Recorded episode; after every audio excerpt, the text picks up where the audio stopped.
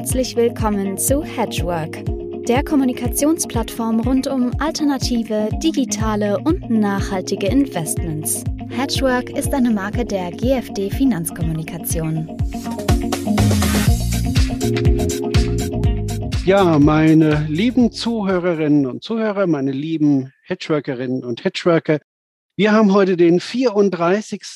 Podcast in unserer Serie. Mein Name ist Uwe Lill. Ich bin der Initiator der Hedgework-Serie, die es ja schon seit 2004 gibt. Und äh, unser Ziel ist es einfach zu diskutieren über alternative, digitale und nachhaltige Themen. Heute haben wir das Thema Mikrofinanz. Wie äh, trägt äh, Mikrofinanz zur Stabilisierung von Multi-Asset-Portfolien bei? Wie entwickelt sich das Segment Mikrofinanz jetzt bei Pandemie, Inflation und Zinswende? Ich freue mich sehr, dass ich einen Vollprofi zu dem Thema gefunden habe. Michael Zink. Hallo Michael. Hallo. Drei Takte, drei Takte zu dir. Du bist seit 2020 bei Invest in Visions. Viele kennen Invest in Visions. Das Unternehmen wurde 2006 von Edda Schröder gegründet und Sinn und Ziel war es, Zugang zu Impact Investments zu geben. Du selber hast auch eine interessante Karriere schon hinter dich gebracht. Du warst lange auf dem Trading Floor von JP Morgan. Du warst 16 Jahre lang bei Goldman Sachs im Fixed Income Sales. Dann bist du zum Studienförderer Deutsche Bildung gegangen und wie gesagt, seit 2020 bist du bei Invest in Visions. Wir fangen vielleicht top-down an. Michael, erklär doch bitte den Hörerinnen und Hörern, was sind denn Mikrofinanzinvestitionen? Ja, sehr gerne. Ähm, das Konzept Mikrofinanz ist ungefähr 50 Jahre alt, wurde von Mohamed Yunus äh, aus der Taufe gehoben, der mit seiner Grameen Bank in Bangladesch dieses Konzept im Grunde genommen initiiert hat. Aber im Grunde genommen ist es noch viel, viel älter. Das, was die in Deutschland die Raiffeisenbanken und die Sparkassen in ihrer Urform gemacht haben, war ja im Grunde genommen auch schon Mikrofinanzfinanzierung. Über Mikrofinanzfonds werden Darlehen an spezialisierte Mikrofinanzinstitute, sogenannte MFIs, in den Entwicklungs- und Schwellenländern vergeben. Diese Finanzinstitute vergeben dann ihrerseits kleine Darlehen an wirtschaftlich aktive Menschen. Also es geht nicht um Philanthropie, es geht nicht darum, den Ärmsten der Armen zu helfen, sondern es geht darum, Menschen Zugang zu Finanzdienstleistungen zu gewähren, die schon ein Unternehmen aufgebaut haben oder die schon wirtschaftlich aktiv sind. Mit diesen Darlehen können dann diese Menschen dann einkommensgenerierende Tätigkeiten aufnehmen oder soziale Ausgaben bereitstellen, wie zum Beispiel die Schulgebühren ihrer Kinder entrichten. Mikrofinanzfonds erwirtschaften also zusätzlich zu der finanziellen Performance, die wir anstreben, auch eine soziale Rendite. Rendite ist ein gutes Stichwort. Was gibt denn Mikrofinanzfonds, was kommt denn bei den Investoren, die in solche Investments investieren, letztendlich an? Wie hoch ist denn die Rendite so im Schnitt oder in der Branche? Also roundabout kann man sagen, dass wir so, ich sage immer 200 Basispunkte über der risikolosen Zinsrate liegen, ähm, plus minus ein bisschen. Das schwankt natürlich, hängt von auch makroökonomischen Faktoren ab, hat auch sehr stark von Absicherungskosten äh, zu, mit Absicherungskosten zu tun. Aber im Grunde genommen ist das so das Level, auf das wir uns einpendeln. Also als Beispiel der IIV Mikrofinanzfonds, der jetzt in sein elftes Jahr geht seit Auflegung, hat seit Auflegung eine durchschnittliche jährliche Rendite von 2,32 Prozent erwirtschaftet. Der Fonds bietet aber aus Investorensicht noch einige andere Vorteile neben der reinen Rendite, die vielleicht mit zwei Prozent und ein bisschen jetzt gar nicht so attraktiv erscheint. Denn mit diesem Fonds ist man von Bewegungen am Anleihemarkt relativ unabhängig und hat eine sehr, sehr niedrige Volatilität äh, in den Erträgen. Ähm, auch die Korrelation zu anderen Assetklassen ist vergleichsweise gering oder eigentlich gar nicht existenz. Äh, darüber hinaus zeigen unsere Berechnungen, dass die Effizienz von einem Investmentportfolio, das gemischt ist und besteht aus Aktien und aus, aus Rentenprodukten, dass eine solche Effizienz gesteigert wird, wenn man Mikrofinanzfonds äh, hinzunimmt. Der Grund ist klar, mit so einem stetigen Produkt, das eine relativ gleichbleibende Performance bietet, bei geringer Volatilität erhöhen sich eben die oder verbessern sich die Risikokennzahlen bei gleichbleibender Rendite. Oder anders formuliert, die Rendite erhöht sich bei gleichbleibenden Risikokennzahlen. Also insofern ist das ein, glaube ich, ein sehr sinnvolles äh, Produkt. Jetzt habt ihr ja auch in den vergangenen Jahren bei permanent sinkenden Zinsen bis hin zu einem Negativzinsumfeld ja so ein Goldilocks-Szenario gehabt. Also denkbare allerbesten Welten für euch, zwei Prozent Rendite oder zweieinhalb sehen natürlich bei einem Negativzinsumfeld äh, gut aus. Jetzt haben wir natürlich acht Prozent Inflation, Überraschung, Überraschung, alle Zentralbanken gucken. Und äh, da wird die Zeit natürlich für euch jetzt wahrscheinlich auch härter werden. Aber sag noch mal was zu dem Goldilocks-Szenario. Was waren da so die Parameter, die euch eigentlich Rückenwind gegeben hatten oder der ganzen Branche Rückenwind gegeben hatte? Zum einen natürlich die äh, politisch gewollte Transformation der Finanzströme hin zu nachhaltigen Geldanlagen. Davon hat unser Bereich sicher profitiert. Äh, zunehmend äh, werden institutionelle Investoren aufgefordert, auch Nachhaltigkeitsaspekte in ihrer Geldanlage zu berücksichtigen. Und das kanalisiert Gelder dann eben weg von traditionellen Investments hin zu Investments im ESG oder SCG-Bereich. Sozialbanken und kirchliche Einrichtungen, auch nachhaltig orientierte Stiftungen und Family Offices, die waren schon von Anfang an bei uns investiert. Aber in letzter Zeit sind eben aufgrund regulatorischer Anforderungen auch Versicherungen und die Einrichtungen der betrieblichen Altersvorsorge ähm, zunehmend auf uns aufmerksam geworden und haben angefangen, bei uns Geld zu investieren. Und natürlich, und das ist auch ein ganz wichtiger Faktor, ist auch das wachsende Bedürfnis der privaten Anleger zu nennen, die ihr Geld nicht nur rentabel, sondern eben auch nachhaltig und, und sinnvoll anlegen möchten ich würde sagen, dieser Treiber bleibt ja auch oder diese Treiber. Also die regulatorischen werden sich ja nicht verändern. Im Gegenteil, die werden vermutlich durch äh, Konkretisierung des Regulators noch präziser werden dann auch. Wie waren denn die Mittelzuflüsse in den vergangenen Jahren? Also Invest Invisions war ja jetzt äh, früh am Markt mit 2006. Da war ja Edda Schröder auch visionär gewesen, äh, hat da ihr Ziel stringent verfolgt. Wie ist das so? Die ersten 100 Millionen, sagt man ja, sind immer die schwierigsten, nicht? Ganz genau. Also ich bewundere Edda Schröder zum einen für ihre Vision, aber auch dafür, dass sie so lange durchgehalten hat. Also von der Idee der Konzeption eines Mikrofinanzfonds bis zur Umsetzung sind fünf Jahre vergangen, zwischen 2006 bis der Fonds 2011 dann aufgelegt werden konnte. Und bis dann die ersten 100 Millionen eingesammelt waren, waren es, glaube ich, nochmal vier oder fünf Jahre. Also da muss man schon Rückgrat und langen äh, Atem haben, um, um diese Zeit und diese Durststrecke zu überziehen. Aber es hat sich gezeigt, dass sich dieser lange Atem gelohnt hat. Wir haben vor ganz kurzer Zeit erst das Durchbrechen der Schallmauer von einer Milliarde Euro verwalteter Assets äh, verkünden können. Das ist natürlich eine Zahl, die uns sehr freut und auch anspornt. Und zusätzlichen Rückenwind haben wir natürlich auch durch den Kapitalmarkt erhalten.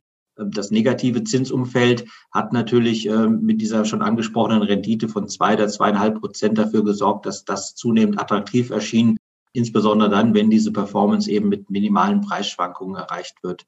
Du hast gerade Inflationentwicklung angesprochen. Wir haben es eigentlich bis im vergangenen Jahr geschafft, immer Inflation in Deutschland, also den Konsumentenpreisindex zu schlagen in der Performance. Im aktuellen inflationären Umfeld wäre das allerdings für uns tatsächlich eine echte Herausforderung. Ich glaube, in diesem Jahr werden wir da wahrscheinlich nicht äh, erfolgreich sein können. Das wäre ein Wunder, ja. Äh, aber mal für die Hörerinnen und Hörer, dass die sich das ein bisschen präziser vorstellen können. Was ist denn quasi eure Arbeit als Fonds? Ihr geht ja nicht an den Endkreditnehmer, ihr geht ja an sozusagen Zwischeninstitutionen. Was ist, was macht denn eine gute Arbeit eines Fonds für euch aus? Was muss der tun? Was macht der?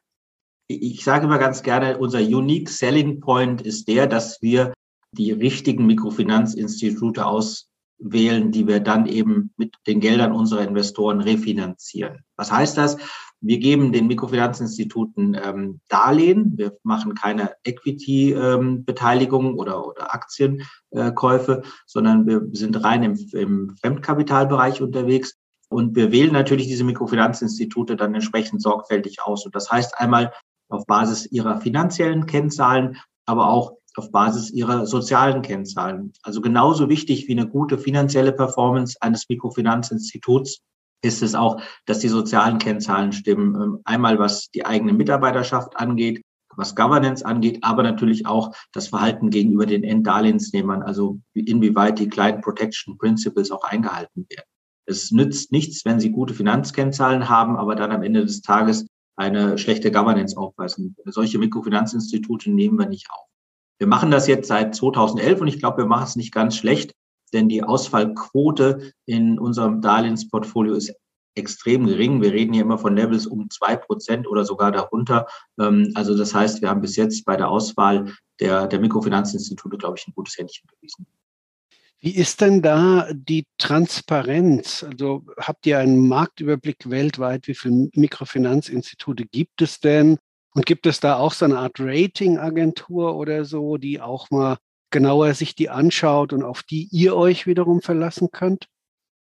Das ist die Herausforderung. Es gibt nur ganz grobe Schätzungen, wie viele Mikrofinanzinstitute es weltweit gibt. Die Weltbank hat mal eine Zahl von 10.000 genannt, aber das war wirklich mit einem sehr, sehr groben Daumen kalkuliert.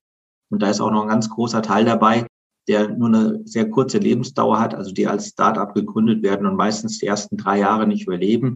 Man kann wahrscheinlich sagen, dass es auf der Welt vielleicht ein paar hundert ernstzunehmende etablierte Mikrofinanzinstitute gibt. Fast allen von denen ist gemein, dass die kein Rating haben, dass die eben nicht von Ratingagenturen geprüft werden, nur die wirklich die größten, äh, die, die da existieren. Und auch fast keine von denen hat ein Listing in irgendeiner Form. Das heißt, wir reden hier wirklich von kleinen regionalen Instituten. Wir hatten mal vor kurzem abgefragt den sogenannten Legal Entity Identifier, LEI. Ähm, das ist eine ganz normale Kennzahl, die jede Bank in Deutschland eigentlich aufweisen würde. Von den ersten zehn, von den zehn größten Adressen, mit denen wir arbeiten, hatten fünf kein LEI. Das zeigt schon mal, dass das relativ kleine Institute sind. Und da müssen wir die Due Diligence schon selber machen. Aber wie gesagt, wir machen das auch mit unseren Partnern zusammen, glaube ich, sehr gut und sehr erfolgreich. Das klingt nach Reisetätigkeit und vor Ort auch wirklich mal schauen, wie es so ausschaut. Aber wenn ich äh, nochmal zurückkommen darf auf quasi den Endkreditnehmer, habt ihr denn so ein Gefühl dafür, wie sich das aufteilt? Kriegen genauso viele Frauen Kredite wie Männer? Das ist ja auch ein, ein Kriterium, was in den SDGs verankert ist, in den Social Development Goals.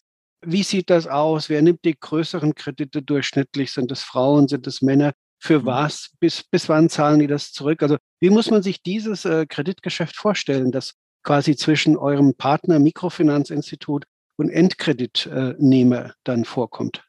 Ein Konzept von Mikrofinanz ist die Gleichberechtigung der Frauen herzustellen. Und das äußert sich unter anderem auch darin, dass die Grameen Bank, die ich eingangs schon erwähnte, von Mohamed Yunus, auch heute noch 97 Prozent ihrer Kunden Frauen hat. Bei uns ist es insoweit ähnlich. Auch bei uns ist der Anteil der Frauen, die Darlehen bekommen, ähm, sehr hoch. Der liegt ungefähr um 80 Prozent. Allerdings, wenn man äh, das runterbrechen würde auf den Anteil nach vergebenen Darlehensvolumina, dann kommen Frauen nur noch auf knapp 50 Prozent. Also mit anderen Worten, ähm, Männer bekommen die höheren Darlehenssummen ausgezahlt. Woran liegt das?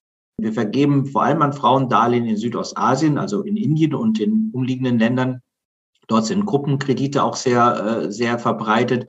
Und da kann es eben vorkommen, dass die Frauen aus einem Dorf sich zusammentun und dann einen Gruppenkredit gemeinschaftlich aufnehmen. Und dann hat jede einzelne Frau dann eben eine Darlehenssumme von 300 oder 350 Dollar nur aufzuwenden.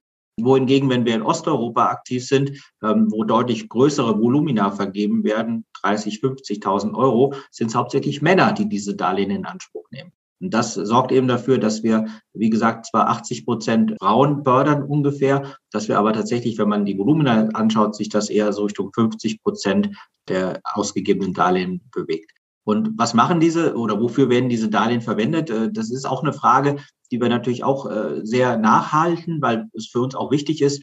Der weitaus größte Teil wird natürlich für äh, die Investitionen in Produktionsmittel verwendet, sei es eine neue Nähmaschine, sei es ein Mähgerät oder für Lagerbestände, die aufgerüstet werden müssen. Ähm, es kann aber auch vorkommen, dass konsumtive Ausgaben finanziert werden und natürlich, wie eingangs schon erwähnt, ist der Bereich Bildung ein wichtiger Bereich. Also in den meisten Ländern, in denen wir investieren, ist äh, der Schulbesuch gebührenpflichtig. Und das bedeutet für viele Familien mit vielen Kindern natürlich eine, eine gewisse Herausforderung, das zu finanzieren. Und teilweise werden diese Mikrofinanzkredite auch dazu verwendet, um den Schulbesuch vorzufinanzieren, bis man dann vielleicht zu einem späteren Zeitpunkt dann Ernteerträge dann erhält, um dann diese Darlehen wieder abzahlen zu können.